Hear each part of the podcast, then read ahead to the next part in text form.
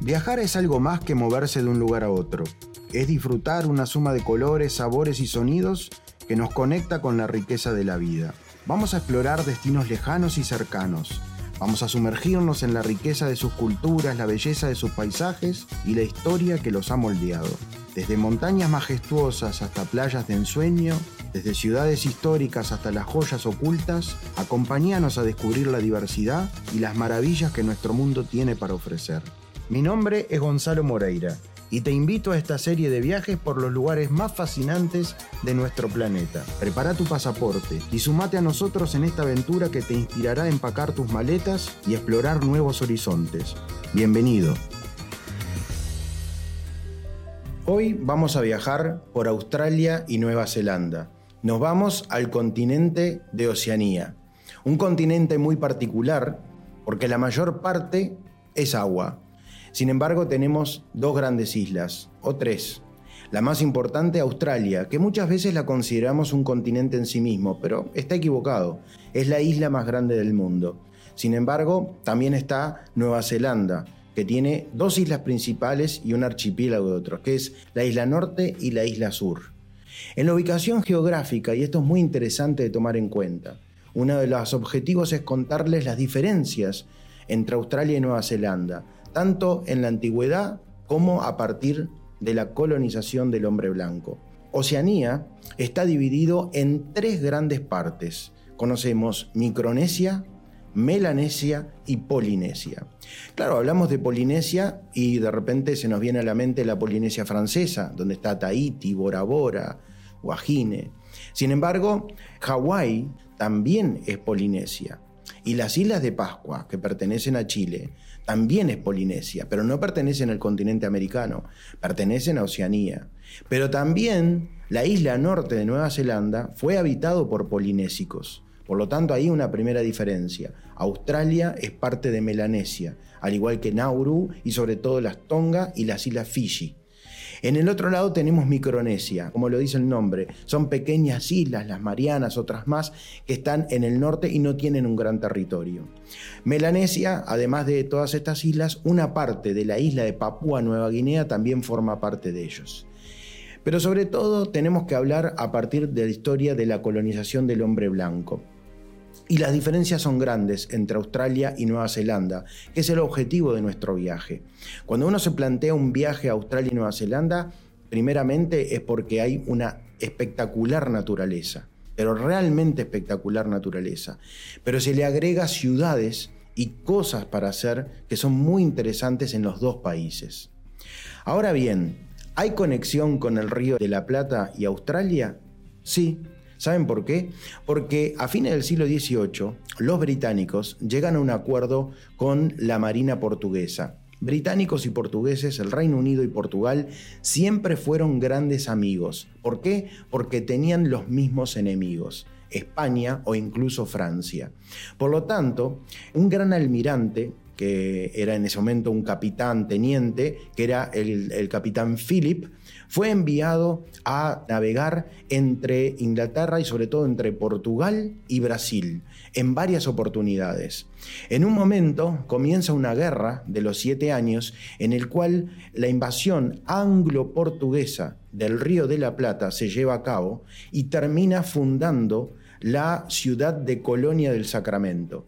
Y este capitán, Philip, que estaba en Colonia del Sacramento, fue llamado de urgencia por la corona británica para poder llevar prisioneros desde el Reino Unido hasta unas islas recónditas en la otra parte del planeta que hoy conocemos como Australia. ¿Por qué buscaban los británicos llevar estos prisioneros, porque el Reino Unido había perdido su principal colonia, que era los Estados Unidos de América. Estados Unidos se había independizado las 13 colonias y entonces comenzó a haber problemas económicos muy fuertes en Inglaterra. Imagínense Southampton, Londres, otros puertos importantes de Inglaterra llenos de barcos que jugaban como una cárcel. El capitán Philip se había regido, digamos, en lo que eran las cartas de navegación de los portugueses, los grandes navegantes de todos los tiempos. Y ahí llega a atravesar la gran barrera de corales, la barrera de corales más grande del mundo que está en Australia, el Reef el Gran Reef. Cuando atraviesan eso, comienzan a navegar y descubren un puerto, una ensenada muy buena para la protección, porque es una bahía, y ahí se funda la primera ciudad que se llama Sydney. Ahí hay dos teorías, que se llamaba Sydney el almirante que le había dado su trabajo o que también su mujer se llamaba Sydney y le pone así a la cárcel de alta seguridad que le llaman The Rock el lugar de nacimiento de una de las ciudades más hermosas, no de Australia, del mundo, como es Sydney.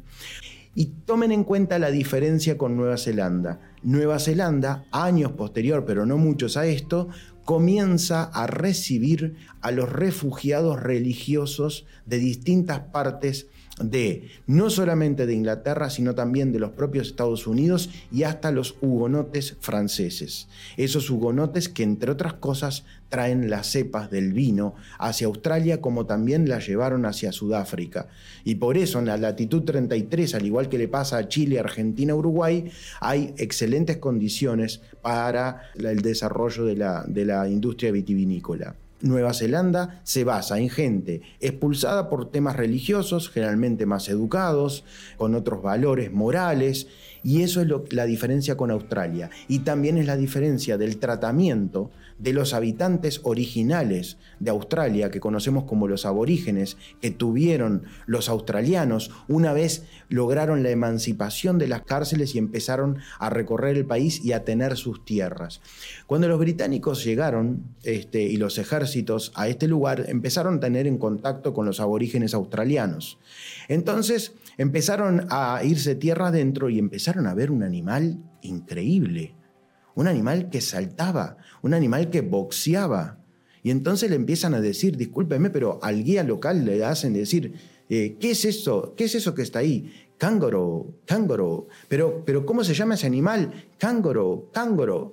Bueno, cángoro en el idioma aborigen australiano es no entiendo, no entiendo.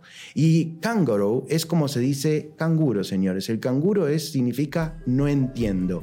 Bueno, el nacimiento, el animal número uno que tiene Australia, el canguro, pero también el oso koala, que ahí comete un error, pero a propósito, no es un oso. El koala no es un oso, es koala. No, no hay que decir oso, este, lo dije a propósito de esta manera. En el caso de Nueva Zelanda, el kiwi el kiwi, pero ustedes me dicen, ¿la fruta? No, no la fruta. La fruta se llama así gracias al ave, el pájaro. Edmund Hillary, cuando en la década del 50 conquista el punto más alto del planeta, que es el Monte Everest, en ningún momento se plantean decir, somos nosotros los neozelandeses, los australianos. Ellos se sienten británicos. Entonces, por eso la bandera de Australia y de Nueva Zelanda lleva la bandera de la Union Jack, este, y luego tienen las estrellas de la Cruz del Sur, para decir, somos los británicos que estamos acá en el hemisferio sur. A partir de los 50, de los 60, Australia y Nueva Zelanda tienen un crecimiento impresionante en su economía, debido primero al tema de la agroindustria, todo lo que tiene que ver con la carne, en el caso australiano, las ovejas también, pero sobre todo Nueva Zelanda con todo el tema de las ovejas, los corderos, la lana, la carne y luego se van desarrollando. Sabemos que son países este, que están muy desarrollados económicamente, que tienen muy buena infraestructura. Nosotros primero llegamos a la isla norte de Nueva Zelanda. La ciudad más importante de Nueva Zelanda en cuanto a la población comercialmente es Auckland, también conocida como la ciudad de las mil velas. ¿Por qué? Porque Auckland termina en un istmo, a 5 kilómetros de distancia está el Océano Pacífico del Mar de Tasmania. El Mar de Tasmania siguen siendo aguas del Océano Pacífico, es el que divide o une, como quieran llamar, Nueva Zelanda de Australia. Quiere decir que aquel que tiene un, por ejemplo, un velero, si el viento sopla para un lado o para el otro, o se van para un lado y se van para el otro. Todos tienen sus carritos preparados ya montados para el velero llevarlo para un lado o llevarlo para el otro. Es una ciudad moderna, destaca una antena de televisión donde se ahí tiene unas vistas hermosas de la ciudad, tiene muy buenos parques, recordemos que tiene un estado de bienestar muy fuerte, muy desarrollado, la educación es pública, la, la sanidad de muy buen nivel también. Pero desde Auckland nosotros vamos a empezar a recorrer la isla norte de Nueva Zelanda. Una isla muy particular porque es, tiene cuevas como las de Guaitomo, donde hay estalactitas y estalagmitas, pero en esta cueva destaca lo que son las luciérnagas. Imagínense navegar en un río subterráneo donde el techo parece que fuera un cielo estrellado y en realidad son las luciérnagas. Estas cuevas son muy buenas y están gobernadas por los maoríes. ¿Quiénes son los maoríes? Los habitantes originarios de Aotearoa, en maorí, gran nube blanca, que es como se le llama a Nueva Zelanda en el idioma original. Vieron el haka que hacen los famosos, el deporte nacional de Nueva Zelanda, que es el rugby, eh, se menciona el Aitoaroa, y es una danza de bienvenida. En ningún momento es algo que parece que sacan la lengua, que están enojados, que son muy fuertes. En realidad es la impresión que uno tiene, pero eso se hace como un lugar de bienvenida para todos los que visitan su lugar.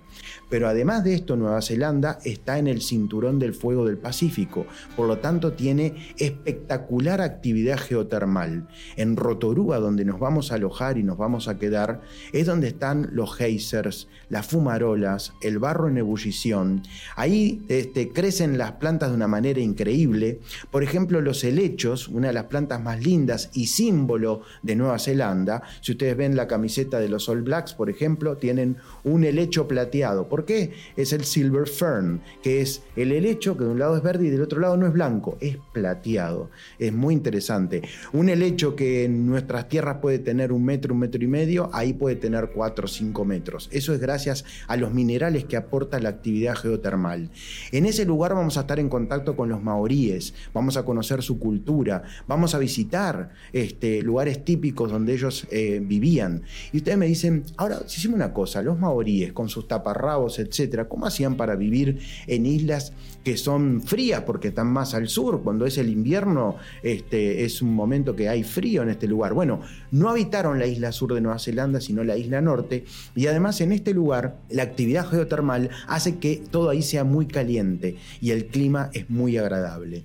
Posteriormente nos vamos a la isla sur de Nueva Zelanda. Queenstown, la capital del deporte aventura. Y acá tengo un poco de agua para contarles una de las anécdotas más increíbles que yo conozco por lo menos. Año 91, 1991. Dos locos de la guerra se plantean crear un nuevo deporte pero no sabían qué hacer, se tiraban de las montañas, se iban a hacer surf, porque una de las características de ahí es que tiene el mar y tienen lo que llaman los, los Alpes del Sur que dividen la isla sur de Nueva Zelanda. Y en ese lugar, el gobierno de la isla sur de Nueva Zelanda decide que va a hacer una ruta nueva, y la ruta vieja queda de lado, y había un puente. Ese puente estaba en la ruta vieja y era un puente divino de hierro que atravesaba dos pequeñas montañas. Y ese puente dijeron, bueno, vamos a hacer una cosa, vamos a atarnos de los pies, vamos a tener una cuerda bien fuerte y vamos a tirarnos al vacío para tratar de tocar el agua y volver a saltar como un resorte. Estos señores inventaron el bungee jumping. Entonces, ¿qué pasó? Empezaron a decir, bueno, vamos a cobrar para aquellos y le pidieron una concesión de seis meses a el gobierno de la isla sur de Nueva Zelanda. Se la dieron porque dijo, en total va a estar abandonado, se la damos.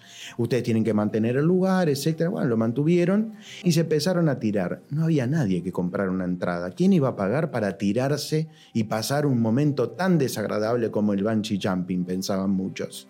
Entonces dijeron, vamos a hacer una cosa, mucho mejor. Vamos a hacer este, que todo aquel que se tire desnudo no tiene que pagar. Ah, fantástico. Y claro, ¿qué pasó? Venían todos, se sacaban la ropa, se tiraban desnudo, nadie pagaba. Siete días antes de que terminara la concesión, son las dos y media de la mañana, hora de Nueva Zelanda, y eh, uno de los dos muchachos viene a la casa del otro, le dice, ¿tenés el pasaporte en listo? Así, bueno, dale, ponete algo todo que nos vamos. ¿A dónde nos vamos? Vos venís con nosotros que nos vamos. En el camino le explica que van a tomar un vuelo desde Oakland a París desde Oakland a París, bueno, hacen escala, no sé qué, se van a París. En el camino del avión le dice, mira, el plan es el siguiente, vamos a tomar un tour por la Tour Eiffel, vamos a subir al último piso, yo me voy a quedar ahí, vos bajas y al otro día a las 8 de la mañana me voy a tirar. Vos a las 7 y cuarto, 7 y media llamás a los canales de televisión, a las radios, a todo el mundo y a ver qué pasa. El tipo llama y claro, también ellos llaman a la policía. La policía no llega a tiempo y a las 8.00 este señor se tira desde la Tour Eiffel. no hubo canal de televisión de noticias de aquel entonces en el mundo entero que no reportara esta noticia. A partir de ese día, este señor tenía reservas por tres meses y medio de corrido de gente que iba a Queenstown especialmente a tirarse. Señores, estamos hablando de las dos personas más millonarias de Nueva Zelanda. El, el bungee jumping lo tienen patentado y todos los bungee jumping del planeta les pertenecen a ellos. Esa es la historia del lugar del deporte aventura. Y gracias a ellos empezaron con tirolinas, con esto, con lo otro, increíble. Es la capital del deporte aventura en el planeta. Queenstown, en la isla sur de Nueva Zelanda. Además de eso, vamos a estar visitando en los fiordos místicos, porque recordemos que los fiordos no solamente son los noruegos o los de Alaska o Groenlandia o Islandia, también hay en el sur, en Chile o en Nueva Zelanda. Así que vamos a navegar en esos fiordos místicos con paisajes espectaculares. Y con eso cerramos nuestra parte en Nueva Zelanda. De ahí volamos a Melbourne. Cuando hablamos de Australia, evidentemente es un gran territorio, sin embargo no tiene mucha población, por ejemplo tiene menos población que Argentina. Sin embargo es un territorio muy grande, pero una gran parte de su territorio o es desértico o tiene condiciones geográficas físicas que hace imposible la vida. Por lo tanto, eh, Australia tiene todo el contorno de su territorio, tiene asentamientos, pero básicamente los más importantes están en el sur y en el sureste. Ahí donde está Melbourne, la capital del estado de Victoria, Sydney, la capital de Nueva Gales del Sur.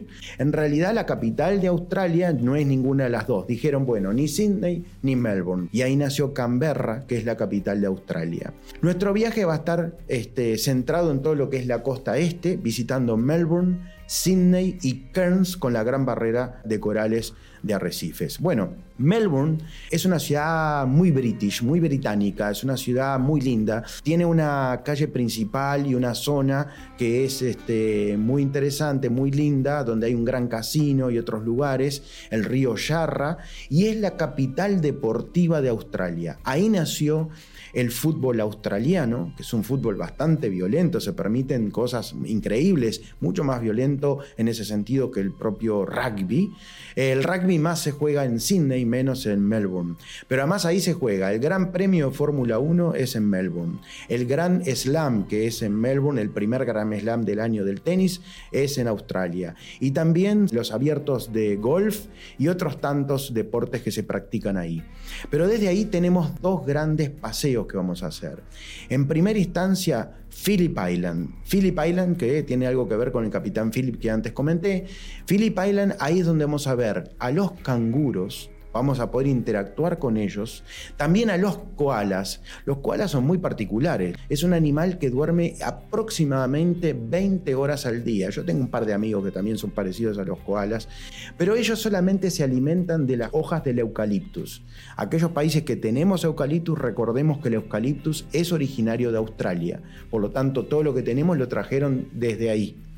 Hay un tipo de eucalipto principal que tiene esas hojas de los koalas, lo que hacen se alimentan de esa hoja y ni siquiera beben porque ya tienen el líquido de la hoja y por tanto duermen tanto, porque no tienen energía para gastar. Vamos en unas pasarelas de madera preciosas donde nos acercamos a los koalas que son preciosos y además en algunos lugares hasta podemos sacarnos una foto con ellos. Y por último, en ese día de animales y de todo lo que es la fauna típica, vamos a ver los pingüinos australianos. Una procesión de pingüinos hermosísima, muy diferente a lo que hay en la Antártida o lo que hay en el sur de Argentina y de Chile. Estos pingüinos son muy pequeñitos, tienen solamente 30 centímetros de altura y a las 7.00, o sea, ahí son bastante british en eso, salen del mar y van buscando sus madrigueras y se hace toda una procesión que es increíble y vamos a tener esa experiencia. Y el otro paseo magnífico es que se empieza a hacer toda la costa de Melbourne, donde nacieron muchas de las marcas de surf que hoy en día son famosas en el mundo, como Billabong, como Quicksilver, etc. Y ahí vamos a parar en los premium outlets de esos lugares, son muy buenas oportunidades para todo aquel que gusta de ese tipo de ropa. Y vamos a visitar los 12 apóstoles. Imagínense 12 promontorios, 12 rocas que están salidas del continente, que están en el mar, que forman un paisaje increíble con pasarelas en los precipicios de los acantilados y que están de frente al mar que separa Australia de ni más ni menos que la Antártida. En ese lugar vamos a hacer un sobrevuelo en helicóptero para poder observar con unas vistas increíbles este lugar que es realmente alucinante. Con eso culminamos nuestra visita de Melbourne. Nos vamos a Cairns. Cairns queda en el norte de la costa de Australia, está frente a la Gran Barrera. La Gran Barrera es alucinante. Vamos a tomar un paseo en barco que nos va a llevar hasta las plataformas para ver la Gran Barrera. Mire, yo haciendo snorkeling en la Gran Barrera vi más cosas que haciendo buceo en otras partes del mundo. Es impresionante lo que se puede ver, incluso también se puede hacer buceo. Pero otro de los paseos más lindos es hacer el Parque Nacional de Curanda. Este parque es un parque que se ubica en las montañas que van cayendo hacia lo que es la costa donde se ubica la ciudad de Cairns. Vamos a tomar un tren antiguo de a vapor hasta llegar a un pueblo y desde ahí tomar 7 kilómetros de teleféricos por encima de los bosques y la selva hasta llegar a un punto donde nos van a enseñar a cómo usar el boomerang. ¿Quiénes? Los aborígenes. Es un juego de muñeca. Si uno tira con el brazo, nunca va a volver. Tiene que llegar el brazo y a último momento mover la muñeca para que pueda volver. Bueno, no es fácil, pero después de unas pruebas se puede. Igual, por las dudas nos ponen toda una red para que nadie se arranque la cabeza con el boomerang. Y desde ahí nos vamos a la ciudad más linda, como contaba anteriormente, de todo el viaje. Sydney no solamente es más linda en Australia, yo la pongo entre el top 5 en el mundo. Es una ciudad que tiene modernidad, que tiene dos bahías. La bahía de Sydney, coronada con la ópera, construida por el famoso arquitecto danés, ya hace muchos años atrás. Visitar esos, esas salas de conciertos, esas salas de ópera son alucinantes. En la otra parte de la bahía se encuentra The Rock, que si recuerdan fue, les dije, donde el capitán Philip llegó y montó la cárcel de, de alta seguridad. Ahí hay un puente antiguo de hierro que es este, alucinante. Ahí se inventó otro deporte aventura que es subir al puente y después muchos otros lugares en el mundo también lo hicieron, atados este, con unas cuerdas, unos arneses, se puede subir hasta arriba del todo con unos trajes especiales. Además de eso, el Victoria Shopping. Dice, pero ¿qué me estás hablando de centro comercial? No, no, es una joya de la arquitectura del siglo XX, fin del siglo XIX, la Belle Époque.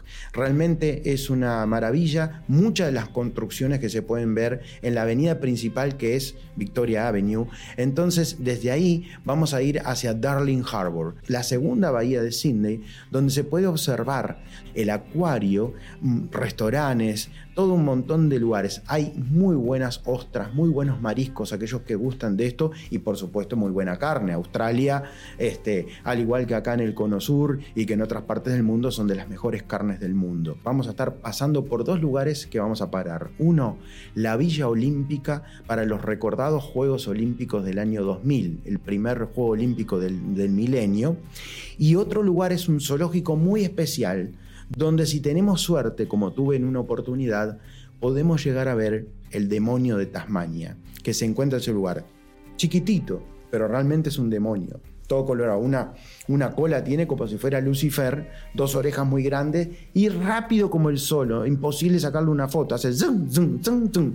Es impresionante. El demonio de Tasmania es ahí. Y luego llegamos a las montañas azules, donde vamos a tener unas vistas maravillosas, eh, porque es todo tapizado en verde. Pero el verde es tan verde que con el sol hay un, como un color azul que va montando y por eso es que se llama así de esa manera. Sydney es eh, la joyita de la corona. Vamos a tener oportunidad de disfrutar de sus restaurantes, de sus centros comerciales. Vamos a ir también a Bondi Beach, una de las playas más famosas para los surfistas, y culmina un viaje que entre Nueva Zelanda y Australia no tiene desperdicio geografía física, paisajes alucinantes, deportes de aventura, ciudades con todo lo que ofrecen ciudades con una infraestructura espectacular, las playas y poder hacer snorkeling en la gran barrera de arrecifes completan un viaje para Australia y Nueva Zelanda, que depende de dónde uno viaje, eh, puede hacerlo de distintas maneras. O puede viajar vía Estados Unidos, o si no, vía Chile. Estimo que va a volver a haber vuelos entre Argentina y Australia, o entre Argentina y Nueva Zelanda. Por lo tanto, es un viaje que no tiene desperdicio. Recuerden, para aquellos que nos están escuchando en el podcast, poder también vernos en nuestro canal de YouTube. Se pueden suscribir, eh, donde van a tener un montón de viajes por todas partes del mundo. Hasta pronto y nos vemos en una próxima aventura. Chau, chau.